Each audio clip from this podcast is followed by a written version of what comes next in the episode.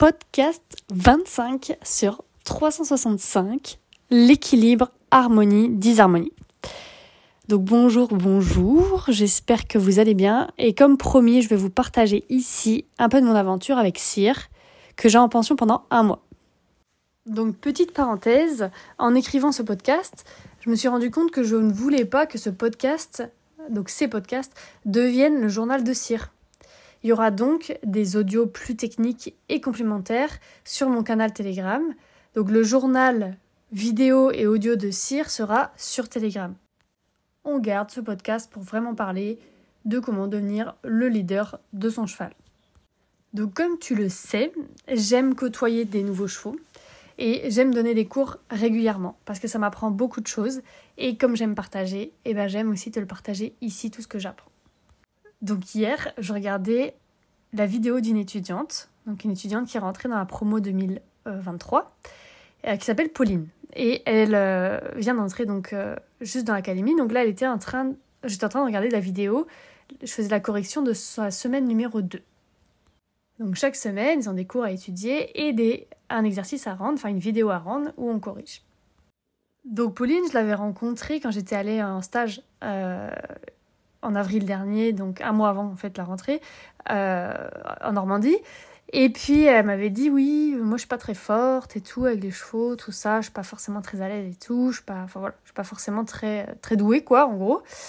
Et euh, donc moi en regardant sa vidéo, je m'attendais à voir quelque chose de bof quoi, tu vois. Et en fait j'étais étonnée parce que c'était plutôt bon. Sa disharmonie était vraiment propre et ça c'est pas si courant que ça, surtout dès la deuxième semaine.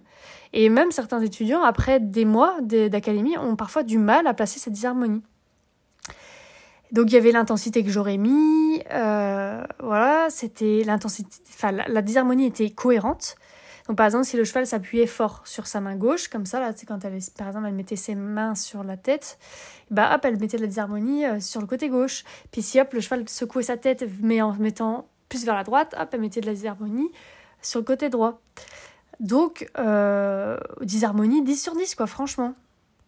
Mais voilà, si elle sentait qu'il y avait quelque chose quand même qui allait pas, c'est qu'il y avait quelque chose qui allait pas. Et en effet, ce qui pêchait, c'était son harmonie. Elle n'arrivait pas à être vraiment en harmonie dans les pauses. Donc, il n'y avait pas vraiment de pause. Et ça me rappelle quelqu'un d'autre que, que je suis aussi dans l'académie, et euh, bah, qui n'a pas pris de coaching, mais que j'ai vu des vidéos aussi, et qui avait ce même problème. Donc c'est, pas le premier problème, parce que du coup c'est plutôt rare, enfin rare, dans ce sens-là. Mais ça existe. Et donc quand euh, il n'y a pas de vraie pause, le cheval ne comprend pas le oui. Et il part vite en fait dans l'émotion ou dans l'agacement parce qu'il ne comprend pas. Donc là, Pauline, elle va bosser son harmonie et ça va s'équilibrer. Donc je vais lui donner pas mal de petits tips pour développer justement cette harmonie. Et donc même pour les personnes qui n'ont pas de problème à faire l'harmonie, c'est important de l'apprendre au cheval aussi. Donc hier avec Cyr, j'ai commencé par lui apprendre le oui et le non. Donc c'est la première chose que je fais à chaque fois avec tous les chevaux, peu importe leur personnalité. Donc quand on éduque un cheval au départ, on parle par ni oui ni non. Donc euh, oui, j'attends ça. Non, j'attends pas ça. Et ensuite, on commence à écrire les lettres A, B, C, D, E, F, G, H. Vous connaissez tout l'alphabet. Puis seulement après, on va commencer à faire des mots et ensuite des phrases. Donc ça, c'est comme le CP. Euh, donc là, par exemple, mon fils, il est en GS, en grande section. Il connaît déjà toutes les lettres par cœur. Et c'est seulement en CP qu'il va commencer à faire des mots et à lire. Donc on dit souvent oui, les enfants ça apprend vite et tout. Euh, oui, ben, ça prend quand même des années. Hein. Et euh, le cheval c'est pareil, ça prend des années. Par contre, euh, on n'a pas besoin d'avoir des, mots, tous les mots et, du dictionnaire et de savoir faire toutes les phrases pour réussir déjà avec un cheval. Déjà, si on a oui et non et qu'on a des lettres propres, on peut déjà commencer à amener son cheval dans le verre. Avec certains mots, ça va plus vite aussi mais ça prend des années avant de tisser vraiment un lien et d'avoir une euh, communication très claire. Voilà. Donc quand je parle du lien, je parle de cette euh, capacité à ramener le cheval qui est rouge dans le vert dans toutes les conditions. Hein, c'est pas du lien qu'on peut avoir en tant que euh, l'amour qu'on peut ressentir parce que ça ça l'est quoi. Hein.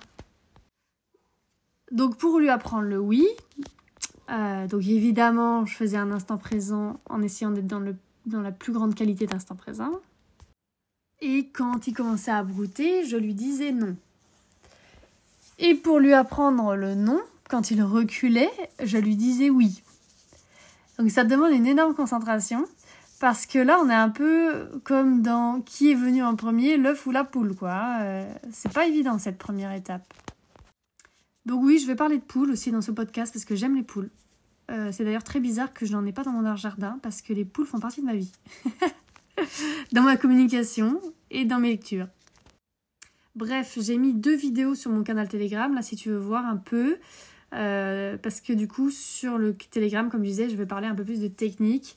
Euh, ou ici, j'en parle aussi un peu technique, mais c'est plutôt thème par thème. Alors que, bah, voilà, sur le canal Telegram, tu auras les techniques que je suis en train d'utiliser en ce moment avec le cheval. Donc là, notamment hier, euh, pourquoi j'ai mis du LS à certains moments, etc. Euh, parce que du coup, pour le oui, il n'y a pas que euh, l'IP et puis lui dire non quand il route. Enfin voilà, ça va un peu plus loin, mais bah, du coup, le podcast, c'est pas son but d'aller aussi loin techniquement. Et donc, grâce à cette vidéo de cette étudiante là dont je parlais tout à l'heure, j'ai pris conscience hier d'une chose. Actuellement, dans ma vie, au quotidien, j'ai plus de disharmonie que d'harmonie. J'ai 10 sur 10 aussi, comme Pauline, en disharmonie, en action. Et je stoppe la fuite et donc je progresse très vite. Mais il me manque de l'harmonie. Quelles sont les conséquences? Bah, Je me sens fatiguée, surmenée. Comme si le marathon était trop long en fait. J'ai besoin d'harmonie. Donc l'harmonie, c'est en général dans des actions très simples. Par exemple avec le cheval, quand il marche au pas, on va marcher de la même façon que lui, au même rythme. On va se mettre en harmonie au pas. Voilà. Ou dans l'IP à l'arrêt. On est en harmonie à l'arrêt. J'ai donc décidé pendant 7 jours, là les 7 jours qui arrivent, donc du 1er juin au 7 juin, de faire de l'harmonie plus, plus, plus, plus, plus dans ma vie. Et ensuite, essayer à partir du 8 d'équilibrer au jour le jour harmonie et disharmonie. C'est là que je réussirai à être optimale au niveau de mes créations et aussi du coup au niveau de ma santé physique, mentale, etc. Donc je vous souhaite une journée pleine d'harmonie et de disharmonie. À demain